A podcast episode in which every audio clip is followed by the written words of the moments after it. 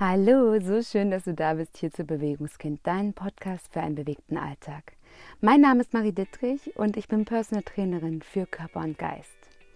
Ich möchte heute über ein ja, sehr, sehr, sehr, sehr, sehr wichtiges Thema sprechen und ich glaube, dass wir sehr, sehr selten über diese Themen so offen sprechen. Und es könnte sein, dass ich dich heute mehrfach so ein bisschen triggere und dann lade ich dich ein, dass du das einfach zulässt. Dass du es zulässt, dass ich eventuell Dinge sage, die dich aufbringen und dass du einfach mal in dich reinspürst, woher das kommt, was es mit dir macht und ob es eventuell sein könnte, dass das genau die Wurzel bei vielen Dingen in deinem Leben sein könnte.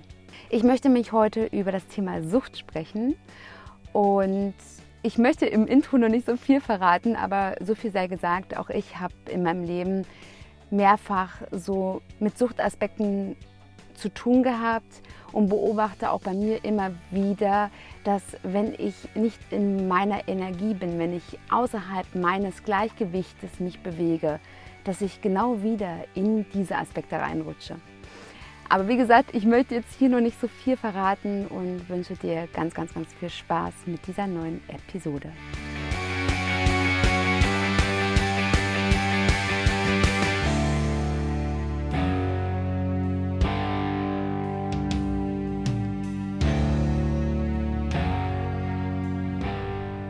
Um in das Thema Sucht gleich mal einzusteigen, habe ich mir mal via Google ein paar Definitionen rausgesucht.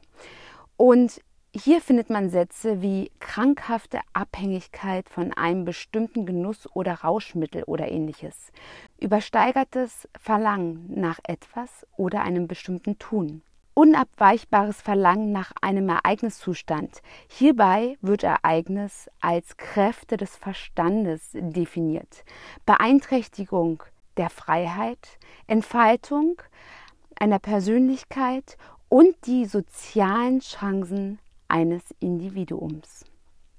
Als ich zum ersten Mal über das Thema Sucht sprechen wollte, habe ich genau darüber nachgedacht. Ich habe darüber nachgedacht, dass die meisten Menschen sofort dieses Bild im Kopf haben von einem Menschen, der ganz tief gesunken ist. Und gleich vorab, ich möchte jetzt nicht über Menschen sprechen, die wirklich am Ende sind für sich. Ich möchte jetzt nicht irgendwelche Weisheiten ausgraben darüber, was du tun kannst, wenn du tatsächlich drogenabhängig bist, wenn du abhängig von Suchtmitteln bist, die sowohl deinen Körper als auch deine Psyche verändern.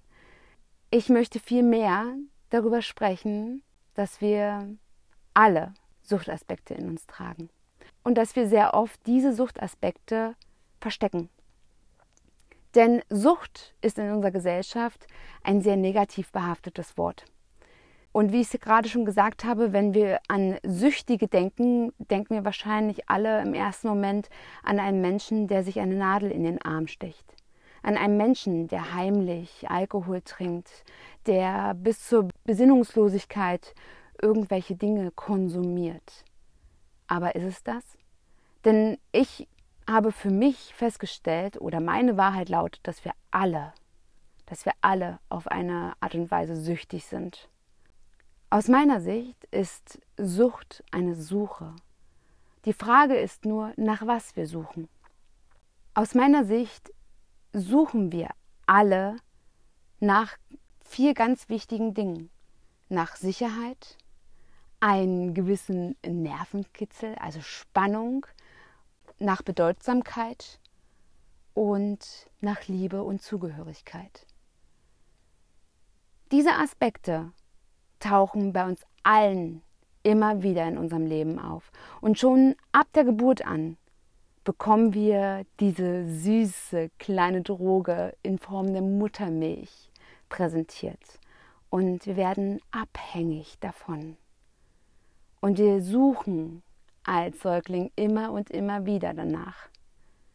Natürlich ist es ein Unterschied, ob wir gewisse Dinge, um jetzt mal von dem Essen wegzukommen, oder von der Muttermilch, ob wir gewisse Dinge nach Maß konsumieren oder ob wir uns da drin verlieren. Und aus meiner Sicht, und das habe ich ja auch schon häufig gesagt, gibt es in unserer Gesellschaft immer zwei Extreme. Entweder das zu viel oder das zu wenig. Und auch im Hinblick auf Konsum ist dieses Verhalten immer wieder zu erkennen. Und als ich noch jugendlich war, war, war zum Beispiel das Rauchen total hip. Alkopops sind wie Unkraut aus dem Boden gesprossen. Und da fing auch langsam die Gesellschaft an, sich so ein bisschen zu wandeln und so ein bisschen da auch das Augenmerk drauf zu legen, dass es nicht mehr ging. Denn ich bin ganz ehrlich, also ich durfte noch ganz legal mit 16 Jahren rauchen und ja, habe auch meine ersten Zigaretten ganz legitim irgendwie am Zigarettenautomat mit 13 Jahren geholt. Und da möchte ich auch gleich mal einsteigen in meine eigenen Suchtvergangenheiten, denn aus meiner Sicht habe ich eine sehr lange Karriere hinter mir im Bereich der Sucht nach Zucker, nach Nikotin und auch nach Aufmerksamkeit und Problemen. Und die letzten beiden Aspekte sind sehr, sehr komplex. Deswegen fange ich mal mit den ersten an. Denn hier kann man es, glaube ich, am besten erklären. Und glaube ich, sehr, sehr viele Menschen haben einfach auch Erfahrung damit und können sich das so auch so ein Stück weit vorstellen. Also meine Raucherkarriere begann tatsächlich im zarten Alter von 13 Jahren und ich weiß noch ganz genau, wie das damals war. Wir waren damals im Ferienlager und die coolen, die, die Kinder, die Jugendlichen, die da waren, zu denen ich auch gehören wollte, mit denen ich mich gut verstanden habe, die irgendwie auch total hip waren, die haben geraucht. Die sind regelmäßig einfach mal um die Ecke gegangen, haben sich von der breiten Masse abgekapselt und haben ja was komplett Verbotenes gemacht. Und die Versuchung war für mich so unendlich groß es war für mich so, so wichtig, dazu zu gehören. Es war für mich so wichtig, genau das zu tun. Es war wichtig. Es war für mich wichtig. Ich wollte dazugehören. Ich wollte die Anerkennung der anderen, dass ich auch rauche. Ich wollte genauso wie die anderen diesen Nervenkitzel, diese kleine Unsicherheit und gleichzeitig die Sicherheit, dass ich da drinne bleibe in dieser Gruppe und dass ich, dass ich dort Bedeutung finde. Und natürlich war das Ferienlager irgendwie vorbei und ich kam wieder zurück und dann ging es weiter. Es sind immer wieder die gleichen Muster. Letztendlich habe ich angefangen zu rauchen und wie es so ist, nach kurzer Zeit ist es total irrelevant. Irgendwann kommt diese Gewohnheit dazu. Die körperliche Sucht tritt ein und wird zu einer mentalen Sucht. Und hier möchte ich jetzt ganz tief reingehen, denn aus meiner Sicht gibt es immer drei Aspekte einer Sucht. Und bei mir habe ich das so oft gemerkt. Es gibt beim Rauchen immer diese gleichen Rituale. Die Zigarette mit dem Kaffee, die Zigarette mit dem Wein, die Zigarette beim Autofahren, die Zigarette an der Bushaltestelle, die Zigarette danach. Whatever. Und du kannst dieses System wahrscheinlich auch auf sämtliche andere Dinge einfach übernehmen.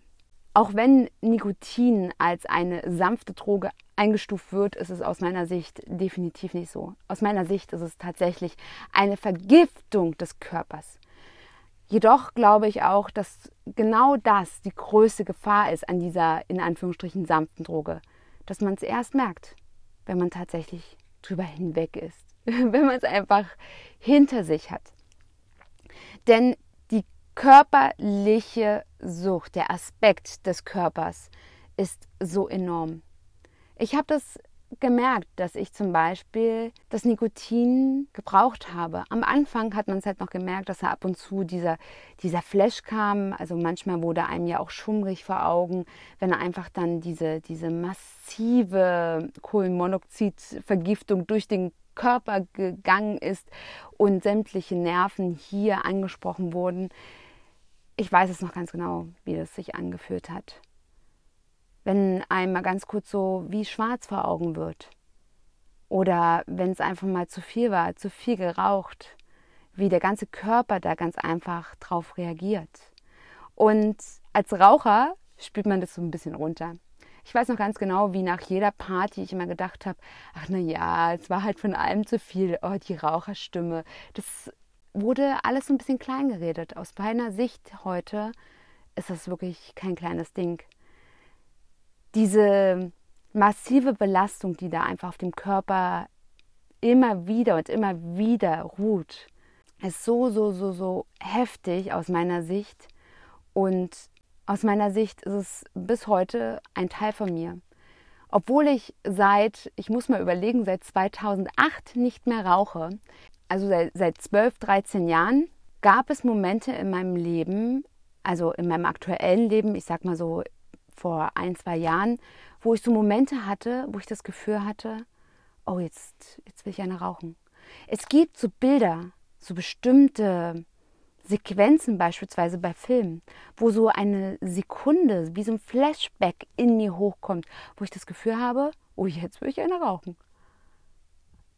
Ich gestehe mir das auch ganz offen ein, denn aus meiner Sicht ist es genau der wichtigste und entscheidendste Suchtaspekt beim Rauchen. Der im Übrigen auch, finde ich, beim Alkohol sehr, sehr, sehr massiv zum Vorschein kommt, nämlich der mentale Aspekt. Diese Betäubung, dieses gute Gefühl, was wir uns einreden, dass wir mit einer Zigarette oder einem Glas Wein oder beiden am besten einen perfekten Moment noch perfekter machen. Dass wir, ohne dass wir eine rauchen, nicht das erleben könnten, was wir gerade erleben. Und dass wir uns das einreden, dass es tatsächlich so ist, merken wir meistens gar nicht. Was wir ganz oft merken, und das habe ich auch tausendmal gemacht, ich habe mir als Raucher damals immer eingeredet, ach du, ich kann jederzeit aufhören zu rauchen.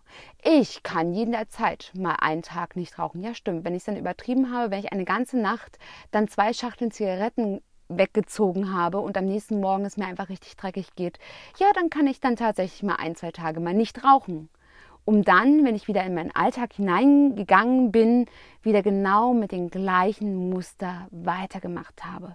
Dass ich immer diese Zigarette brauche, diese Betäubung meiner Sinne, die Vergiftung meines Systems. Denn letztendlich ist es genau das. Es ist eine Vergiftung. Und ich möchte jetzt hier auch gleich mal reingehen, wie ich mit dem Rauchen aufgehört habe. Ich habe tatsächlich eine App benutzt und die App hat ja mir ganz wichtige Impulse gegeben, die mir aber erst jetzt mit dem Wissen, was ich mir angeeignet habe in den letzten Jahren, so richtig verstanden habe. Denn das Wichtigste oder der wichtigste Aspekt, warum ich mit dem Rauchen aufhören wollte, war mir nie bewusst. Weil der war so klein der war so minimal, denn meine Sucht hat mir immer eingeredet, dass, wie ich gerade schon beschrieben habe, dieser perfekte Moment niemals so sein könnte.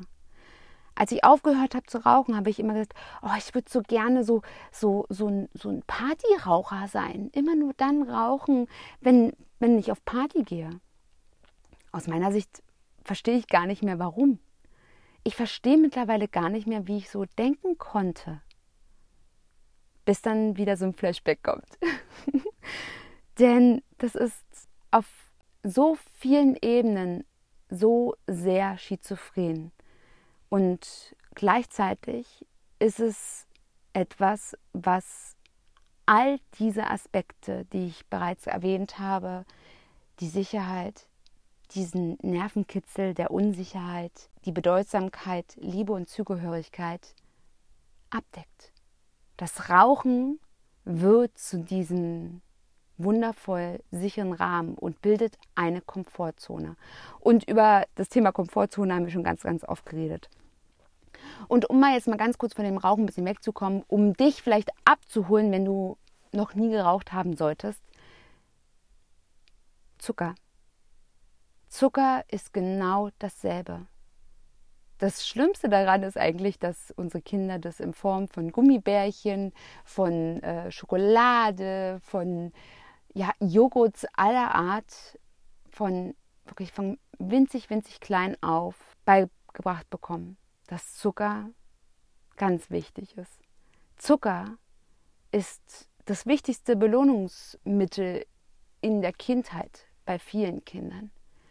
Es gibt, glaube ich, zwar immer mehr Kinder, die zuckerarm oder zuckerfrei erzogen werden, aber die meisten Kinder sind komplett hin und weg. Und ich nehme da meine Kinder jetzt auch nicht aus und wie gesagt auch mich selbst nicht aus.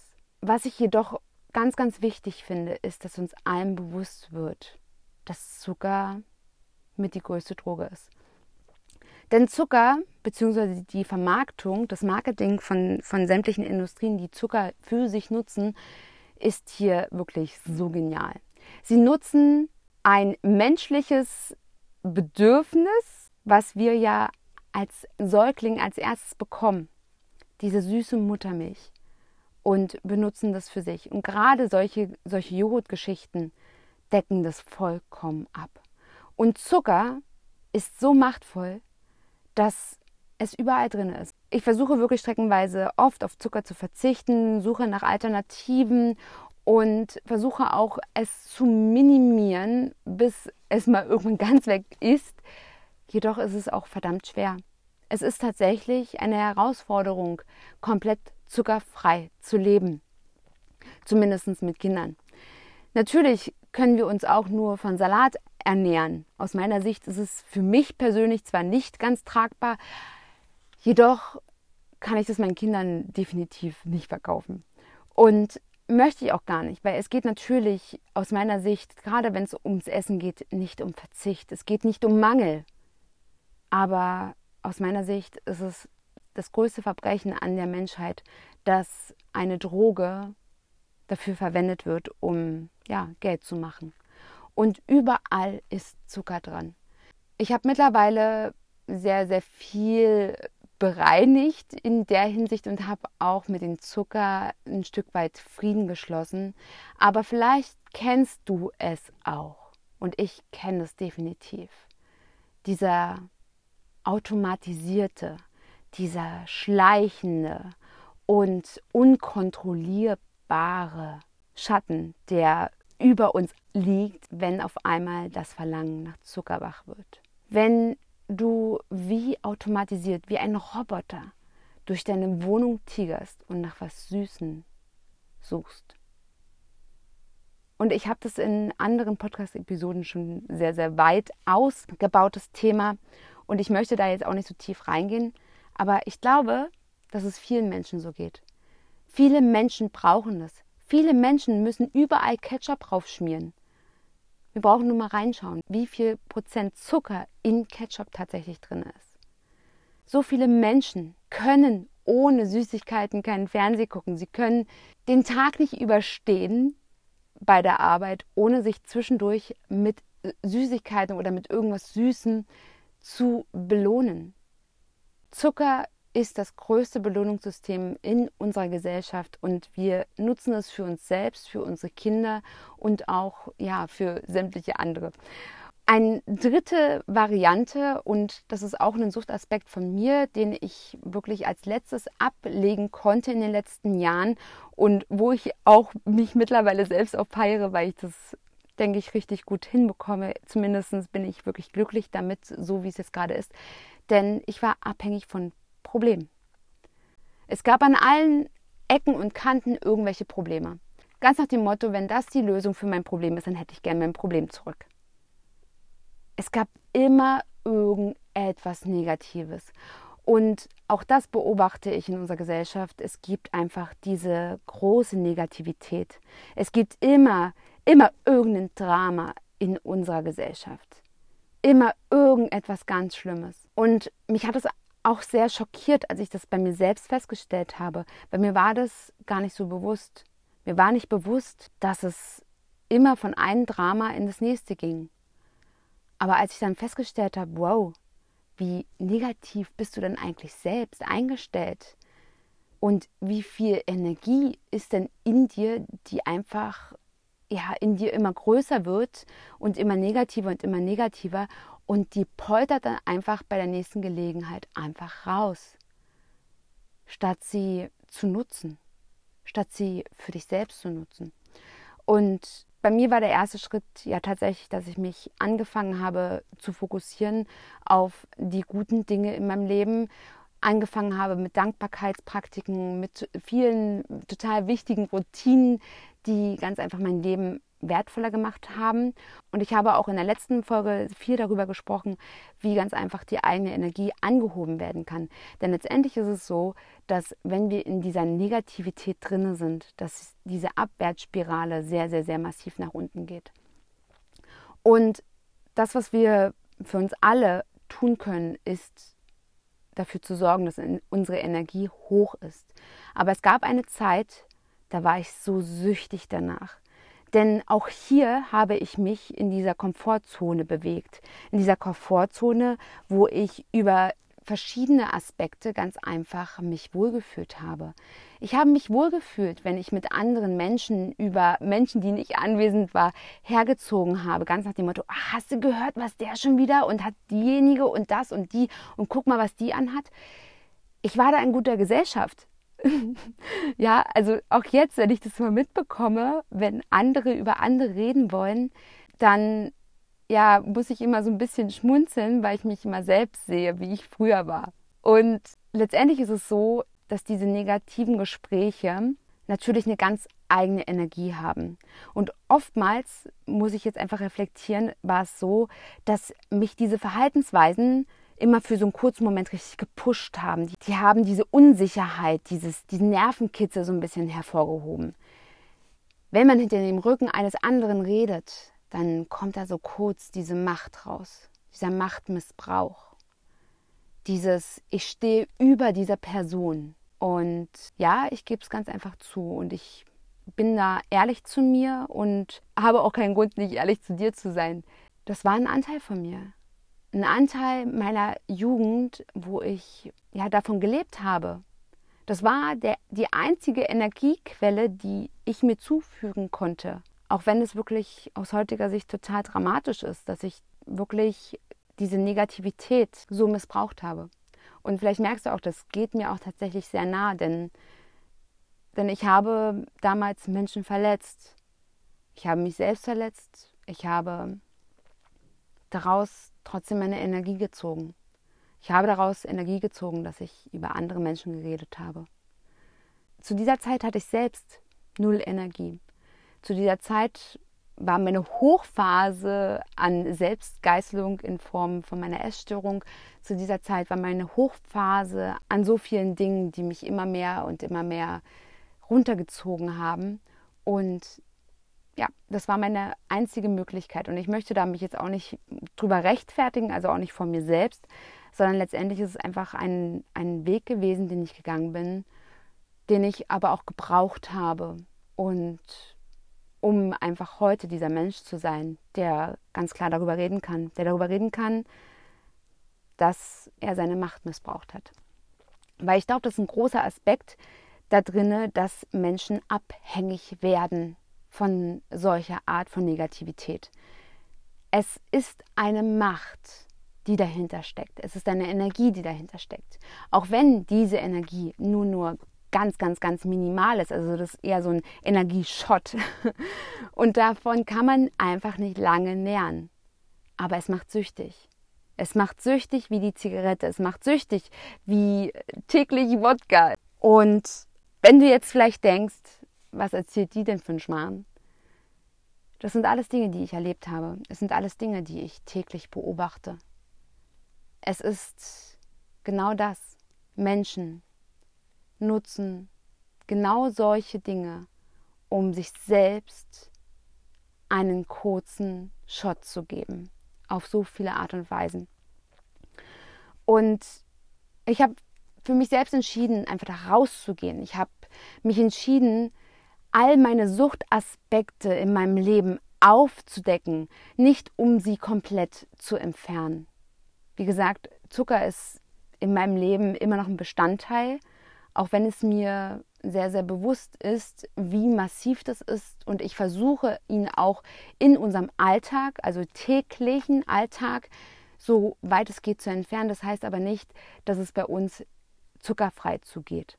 Das heißt nicht, dass meine Kinder bei irgendwelchen Festen, bei Kindergeburtstagen oder was auch immer da irgendwie Einschränkungen haben. Das habe ich, da habe ich mich dagegen entschieden und ja, ich stehe zu der Entscheidung und darüber soll es aber heute auch nicht gehen, sondern ich habe wirklich viel darüber nachgedacht, welche Aspekte in meinem Leben brauche ich zum Leben? Brauche ich wie die Luft zum Atmen? Welche Aspekte sind tatsächlich eine Sucht für mich? Und ich bin bei allen drei Süchten, also sowohl beim Rauchen als auch beim, beim Essen, beim Zucker und auch letztendlich mit meiner Essstörung und auch zum Thema negative Energie, Lästern, Streitereien etc. auf, auf einen Weg gegangen. Und der war einfach so, dass ich mir überlegt habe, was war denn der Moment, wo das angefangen hat? Was war denn der Moment, wo ich zum ersten Mal zur Zigarette gegriffen habe? Was war denn der Moment, wo ich gemerkt habe, welche Energie hinter diesem Lästern steckt, hinter negativen Dingen, mich über andere Menschen zu stellen? Wann war dieser Moment? Wann habe ich das gespürt? Und in welcher Situation war ich? Und ich habe ja bereits beim Rauchen so ein bisschen schon die Situation beschrieben. Und ganz ähnlich war es letztendlich auch bei diesem Machtmissbrauch. Ich kann nicht mehr den genau den Moment irgendwie ausmachen, aber ich weiß, dass ich halt so auch in meiner Jugend in, in einer Runde stand, ich weiß nicht mehr mit welchen Personen. Und das ist auch total irrelevant. Auf jeden Fall ging es da einfach los. Es ging darüber, es ging los, dass halt eine Person so ein bisschen runtergemacht wurde, dass über diese Person geredet wurde, dass sie auseinandergenommen wurde und dass alle anderen davon profitiert haben, indem sie sich über diese Person gestellt haben. Und ich weiß noch ganz genau, dass dieses Gefühl von, oh ja, ich muss auch auf diese Seite stehen.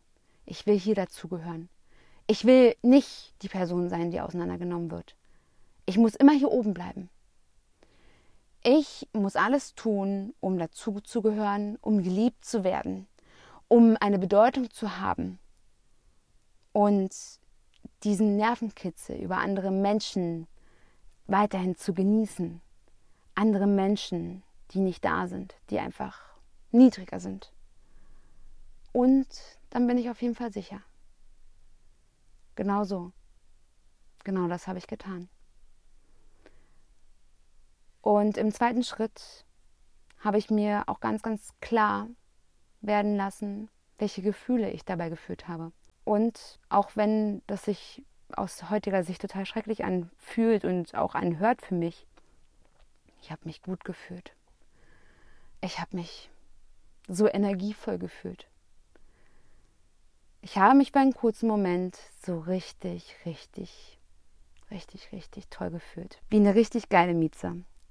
Aber letztendlich war es es nicht. Und es war auch immer nur eine kurzfristige Geschichte. Umso wichtiger war es einfach für meine Psyche, dass ich immer wieder dieses Gefühl bekomme. Ähnlich war es auch mit dem Essen, mit irgendwelchen emotionalen Essanfällen, mit Essen insgesamt. Es war immer wieder dieses gute Gefühl. Wenn du das Essen raus hast, dann hast du zwar was gegessen, aber du hast einfach alles wieder ausgebrochen. Und es war am Anfang irgendwie ein gutes Gefühl. Ein Gefühl, was sich über ein anderes Gefühl gelegt hat, was ich nicht spüren wollte. Und hier kommen wir gleich zum dritten Punkt.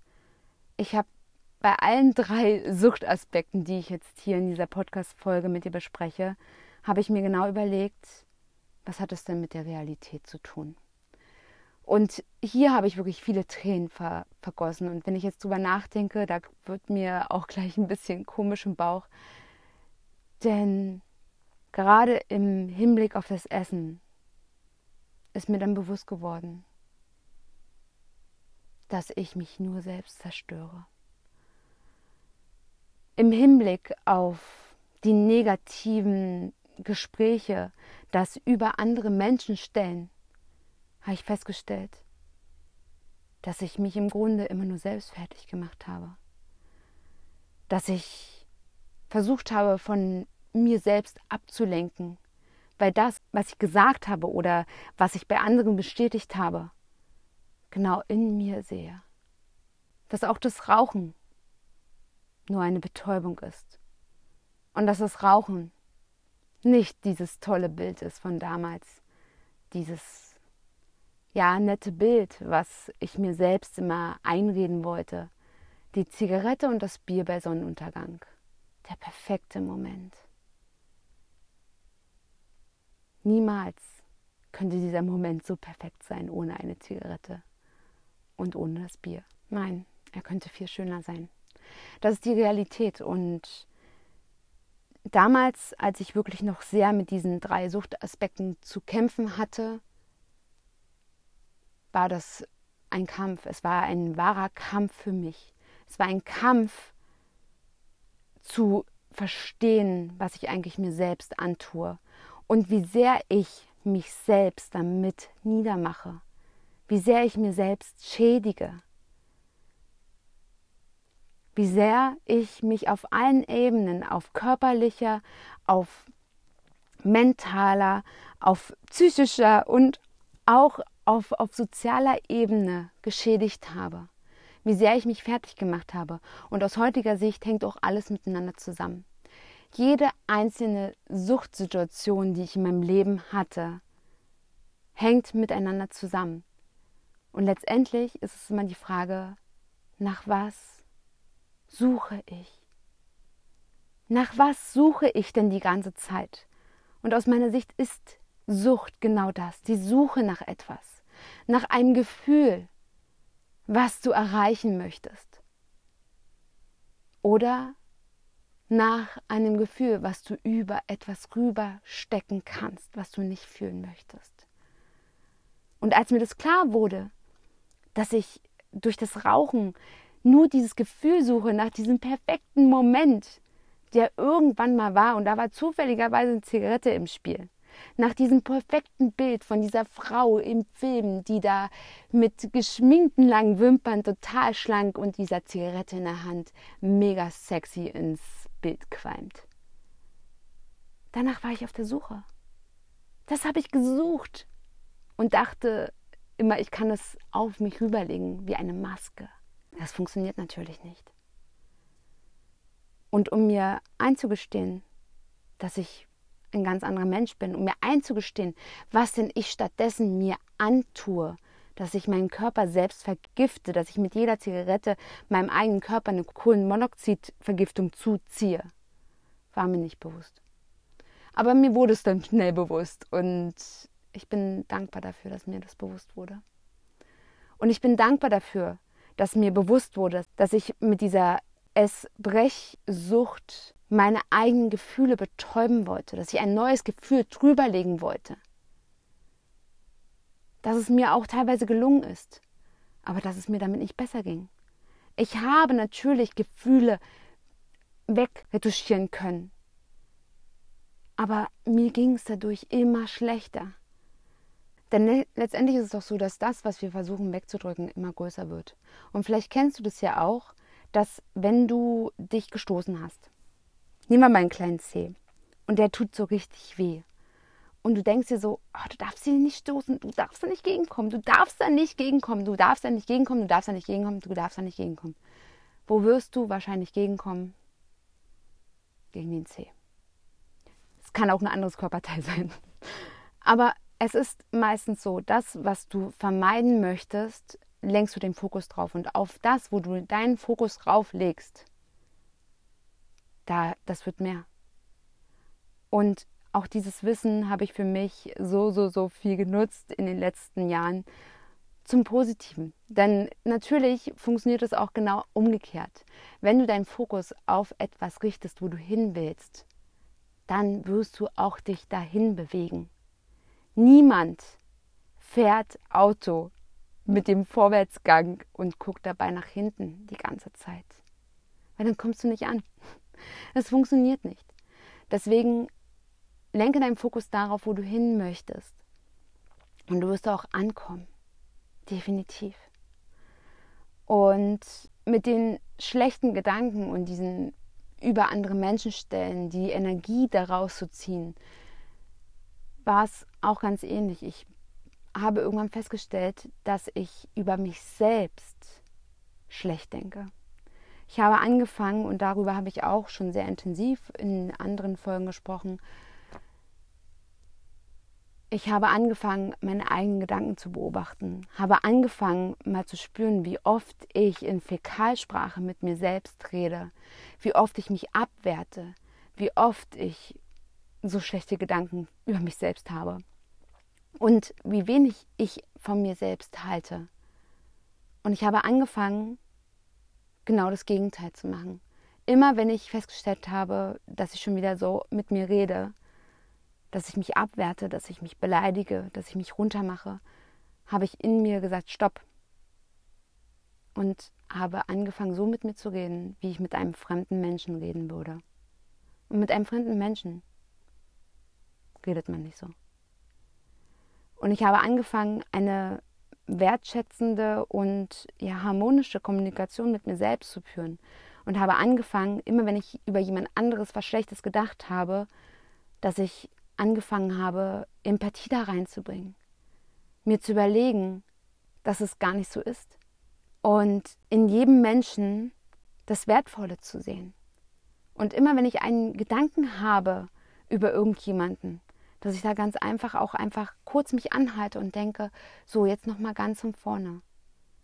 Könnte es sein, dass dieser Mensch gerade auf eine gewisse Art und Weise reagiert, weil er gerade in Gedanken ist und gar nicht wahrnimmt, dass er dich gerade verletzt hat? Und ich habe meine eigene Kommunikation zu mir selbst und auch zu den Menschen in meinem Umfeld komplett umgestrickt. Und damit meine ich nicht die Kommunikation, die ich tatsächlich äußere, sondern in meinem Kopf. Und ich habe mich massiv von sämtlichen Menschen abgewandt, die über andere Menschen reden. Das heißt aber auch, dass ich ganz klar, besonders im nahen Umfeld, immer wieder gesagt habe, ich rede nicht über andere Menschen. Ich muss nicht über andere Menschen reden, um die abzuwerten, um mich besser darzustellen. Und ja, auch das bringt natürlich Konflikte und das versteht auch nicht jeder. Und natürlich heißt es nicht, dass ich wertfrei bin. Das heißt es nicht, weil ich glaube, das ist auch ein Trugschluss unserer Gesellschaft. Es gibt ja auch immer noch das Umkehrbild. Es gibt diese, diese Abteilung von Menschen, die versuchen, komplett wertfrei zu leben. Und aus meiner Sicht, wir sind einfach wertende Menschen. Das fängt schon an, wenn wir, wenn wir uns einfach überlegen, welche Lieblingsfarben wir haben. Das fängt schon an, wenn wir einfach entscheiden, welches Essen uns schmeckt, was unser Lieblingsessen ist und welches Essen uns nicht schmeckt, was wir gar nicht essen wollen. Das ist Bewertung, das gehört zu unserer Psyche dazu, das gehört zu unserem Menschsein dazu. Und da möchte ich auch gar nicht irgendwie in diese Ecke geschoben werden. Es geht nicht darum, dass wir ganz einfach uns selbst eine Meinung bilden dürfen. Das mache ich genauso. Aber ich distanziere mich ganz klar von, bei mir selbst in meiner Innenwelt, aber auch nach außen hin, dass ich über andere Menschen irgendwie urteile, über sie irgendwelche Dinge denke, rede und mich über sie stelle. Denn aus meiner Sicht sind wir alle auf einer Ebene. Wir haben alle das gleiche Recht und da ist es total egal, ob jung, ob alt, ob Kind, ob Erwachsener.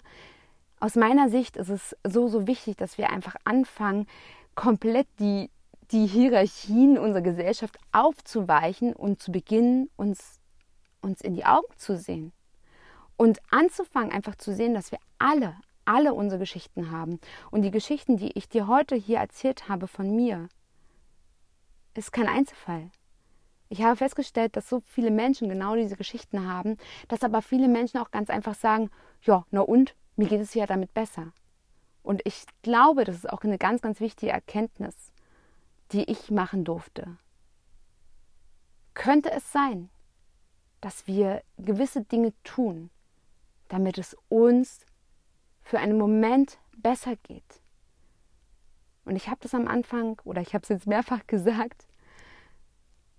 Ja, ich habe über andere Menschen geurteilt, gelästert, hergezogen, ganz egal wie du es nennen magst, um mich für einen Moment besser zu fühlen, um davon abzulenken, wie schlecht ich eigentlich über mich selbst denke, dass ich mich komplett fertig mache, dass ich in meinen Augen nicht einen einzigen Wert habe.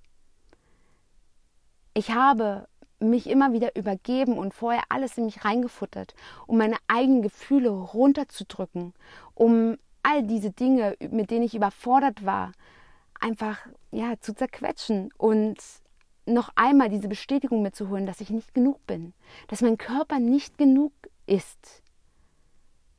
Und ich habe versucht, über diese drei Aspekte, die ja bei mir sehr vorherrschend waren, das Rauchen, das Essen und auch dieses negative Denken, ich habe versucht, da einfach reinzukommen in, in, diesen, in diese Blase, in diese Komfortzone, wo sich ganz viele Menschen bewegen, wo man sicher ist, wo dieser Nervenkitzel trotzdem existiert, wo es nicht langweilig wird, wo man eine gewisse Bedeutsamkeit hat und Dazugehörigkeit und Liebe. Aber diese Blase, die platzt. Die platzt immer wieder. Denn die Realität sieht anders aus. Und um jetzt nochmal zum Schluss nochmal zu wiederholen, wie ich ganz einfach aus diesen Aspekten rausgekommen bin und was vielleicht dir auch dabei helfen kann, anzufangen, gewisse Suchtaspekte in deinem Leben zu erkennen und so Stück für Stück zu hinterfragen, ob sie tatsächlich zu dir gehören, ob die dir tatsächlich gut tun und ob sie dich weiterbringen. Denn das ist ganz, ganz ehrlich auch der Punkt gewesen, dass ich einfach nicht mehr weiterkam. Das Rauchen hat mich davon abgehalten, kontinuierlich und auch langfristig den Sport so durchzuführen, wie ich das wirklich für mich wollte. Und auch mein Essverhalten hat mich darin gehindert, einfach auch mich selbst so anzuerkennen und mir auch und es auch zuzulassen, dass ich mir selbst die Energie in Form von Nährstoffen zuführe, die mein Körper beim Sport braucht und auch bei der Bewegung im Alltag. Und ja, der dritte Aspekt war einfach, dass ja auch der psychische Aspekt so, so wichtig ist. Seitdem ich so positiv einfach denke, seitdem ich darauf achte, dass meine Energie hoch ist, seitdem ich für mich selbst sorge in Form von Energienahrung und ich mich einfach so ein Stück weit davon distanziere, von Menschen, von Situationen, von, ja, von, von Medien, von, von ja, so vielen Dingen, die einfach meine Energie wegziehen, die mir die Energie nehmen, geht es mir viel, viel besser und ich kann es auch mit in meinen Alltag, in die Bewegung und auch in den Sport mit einfließen lassen und profitiere da so, so viel. Weil Fakt ist, die Muskeln, die Faszien und die gesamte Ausdauer, das gesamte System profitiert davon, wenn du entspannt bist. Und machen wir uns mal nichts vor, Negativität hat null mit entspannt zu tun. All diese Gedankenkarusselle, die wir nicht loslassen, gehören mit dazu, dass einfach die Muskeln anspannen. Nackenschmerzen haben meistens ungefähr 20 Prozent ihr Resultat aus Stress, Verspannungen und Co also emotionale äh, Verspannungen. Was kannst du also tun, um so ein bisschen die Dinge für dich klarer werden zu lassen, um vielleicht auch so ein bisschen ja, aufzudröseln, was für dich sinnvoll ist und was nicht und welche Dinge du ganz einfach gehen lassen kannst? Ist, dass du dir im ersten Schritt nochmal klar werden lässt, wann du damit angefangen hast. Das heißt nicht, dass du jetzt das Bild vor Augen haben musst, wann du zum Beispiel wie bei mir die erste Zigarette geraucht hast und aus welchem Grund du daran festgehalten hast, sondern wenn du jetzt daran denkst, was ist dieses Bild, dieses perfekte Bild, was dich immer und immer wieder weitermachen lässt? Was ist dieses Gefühl, was du dabei geführt hast? Und bei mir ist es tatsächlich halt dieses Bild, Wir stehen alle im Kreis, alle sind lustig, alle haben was zu trinken in der Hand, alle haben eine Zigarette in der Hand, die, ja, die Sonne scheint, am besten geht sie gerade so leicht unter. Ja, die Atmosphäre ist total warm und äh, sommerlich. Am besten ist noch irgendwo Wasser, Strand, Meer. Das ist die Atmosphäre, die bei mir hochkommt, dieses Gefühl, wenn ich an eine Zigarette denke. Und was ist es bei dir?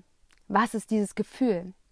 Was ist das Positive dahinter, was du da tust? Ganz gleich, was es ist. Wenn es zum Beispiel Shoppen ist, weil Suchtaspekte gibt es in so vielen Varianten. Suchtaspekte gibt es im Sex, es gibt es im, im Einkaufen, es gibt es bei Lebensmitteln, es gibt es ja bei, bei so vielen Dingen. Es gibt Menschen, die haben ein Verlangen danach, sich Füße anzuschauen. Die haben ein Verlangen nach so vielen Dingen, an die wir nicht mehr denken. Deswegen sei einfach mal ehrlich zu dir. Was ist dieses perfekte Bild dahinter? Warum musst du das einfach tun? Warum lässt du es zu, dass dieser Automatismus immer wieder abläuft? Was ist das Perfekte dahinter? Was ist das Gute für dich? Wovon profitierst du, damit du es nicht loslassen kannst? Und zweitens, werde dir ganz, ganz bewusst, was es einfach für eine Gefühle sind, die da befriedigt werden. Und ich wiederhole es nochmal, Sicherheit, eine leichte Unsicherheit, dieses, dieses, ja, dieses leichte Kribbeln, diese Aufregung, Nervenkitzel, Bedeutsamkeit, Zugehörigkeit und Liebe. Was ist es? Welche Gefühle stecken dahinter? Und falls du jetzt denkst, ich habe keine Ahnung, könnte es sein, dass es einfach alles ist. Und wenn es das nicht ist, denk dir einfach was aus. Meistens ist das, was als erstes hochkommt, dann tatsächlich genau das Richtige. Und der dritte Punkt ist, werde dir bewusst, wie die Realität aussieht. Werde dir bewusst, ob denn dieser glitzernde Strand mit diesem wundervollen Wasser, mit der Wärme, mit dem Cocktail in der Hand tatsächlich die Realität ist. Ist denn dieses gute Gefühl tatsächlich immer da? Oder ist es nur eine kurzfristige Befriedigung und danach geht es genauso weiter wie vorher? Und bekommst du tatsächlich dieses Gefühl, wonach du suchst? Auf der anderen Seite ist es vielleicht so, dass du dieses Gefühl unterdrücken willst. Und gelingt dir das? Und als ja, letzten Schritt tatsächlich dir auch genau aufzuschreiben, wonach suchst du? Suchst du danach, etwas zu überdecken?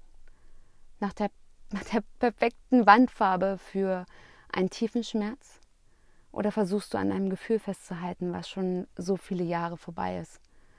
Und brauchst du immer mehr von etwas, weil dieses Gefühl immer kurzfristiger wird. Es könnte sein. genau, in diesem Sinne ähm, einen kleinen Einblick in diese Suchtaspekte. Und hier ganz großes Ausrufezeichen. Solltest du tatsächlich ernsthaft abhängig sein von etwas, suche dir Hilfe. Dein Leben ist es wert, damit du einfach frei bist von Zwängen. Denn alles, was automatisiert an dir klebt, was so ein Stück weit die Kontrolle über dein Verhalten übernimmt, nimmt dir auch eine gewisse Macht über dein eigenes Leben. Wenn du die Verantwortung wieder zurückholst zu dir selbst, wenn du anfängst einfach dir wirklich klar zu machen, dass du, du die einzige Person bist, die Entscheidungen treffen kann dass du die einzige Person bist, die entscheiden kann, was denn tatsächlich richtig und wichtig in deinem Leben ist, dann hast du auch die Möglichkeit, die Macht wieder zurückzuholen. Und solange du deine Macht auf Dinge verteilst, die dir nur eine kurzfristige Befriedigung geben, gibst du das ab. Und das, was ich festgestellt habe, die wirkliche Erfüllung oder den wirklichen Rausch bekomme ich nur von Gefühlen. Wenn ich wirklich so richtig glücklich bin, wenn ich wirklich im Rausch meiner Gefühle bin, ist das so viel besser als eine Flasche Wein. es ist so viel besser als ja eine Zigarette am Strand. Es ist so viel besser als alles andere, was ich jemals gefühlt habe.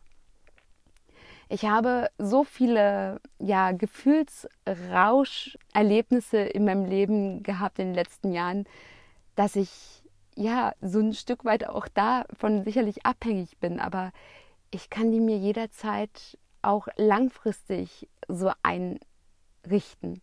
Ich habe mittlerweile einfach den Anspruch, langfristig meine Energie hochzuhalten und fühle mich dadurch langfristig glücklich. All diese Glückshormone, all das, diese Aspekte, nach denen ich immer gesucht habe, sind jetzt einfach da.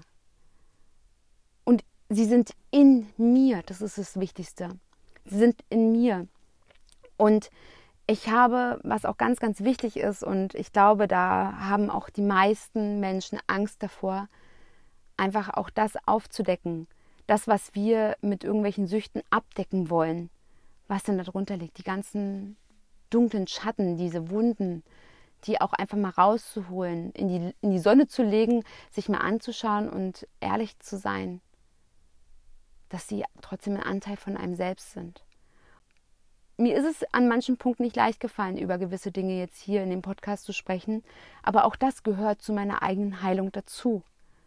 Ich werde auch immer wieder angesprochen, ob das denn tatsächlich nötig ist, darüber zu reden. Ja, für mich ist das nötig. Für mich ist es nötig, über meine dunkelsten Erfahrungen, über meine dunkelsten Schatten zu reden, weil das ein Schritt hin für meine eigene Heilung ist. Für mich ist es heilsam, mir ehrlich einzugestehen, dass ich andere Menschen abgewertet habe, mich über sie gestellt habe, nur um kurzfristig Energie daraus zu gewinnen. Das ist für mich Heilung, weil mir dann bewusst wird, wie viel besser jetzt mein Leben ist und dass ich das nicht mehr brauche. Ich brauche diese kurzfristige Energie nicht mehr. Ich brauche sie nicht. Genau, weil alles in mir ist und ich habe all die Aspekte, die ich jetzt mehrfach genannt habe, in meiner eigenen Innenwelt. Ich brauche keine Liebe von außen, ich brauche keine Dazugehörigkeit, ich brauche nicht diese Unsicherheit und Nervenkitzel, na gut, manchmal schon, in Form von Sport, aber das mache ich nur mit mir selbst. Das mache ich nur mit mir selbst und beim Klettern natürlich mit meinem Mann.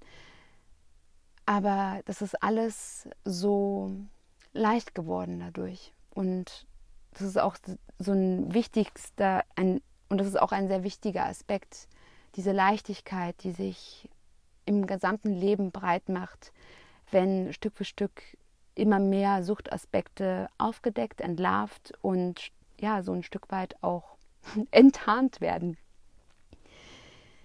So, in diesem Sinne möchte ich jetzt hier ja, den Sack zumachen und freue mich, wenn wir uns darüber austauschen und ja, teile mir gerne mit, was deine Erfahrungen mit Suchtaspekten sind, welche Ansicht du vielleicht auch zu diesem Thema hast und ja, welche Anregungen vielleicht auch.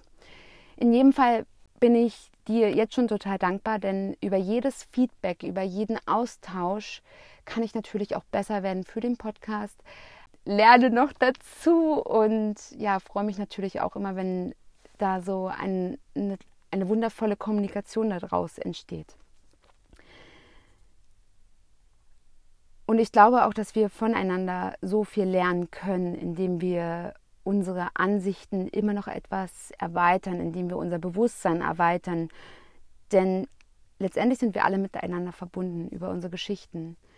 Wir haben alle irgendwo einen gemeinsamen Ursprung und ja, ich glaube, dass all diese Dinge in unserem Leben daraus resultieren, dass wir auch eine gemeinsame Geschichte haben.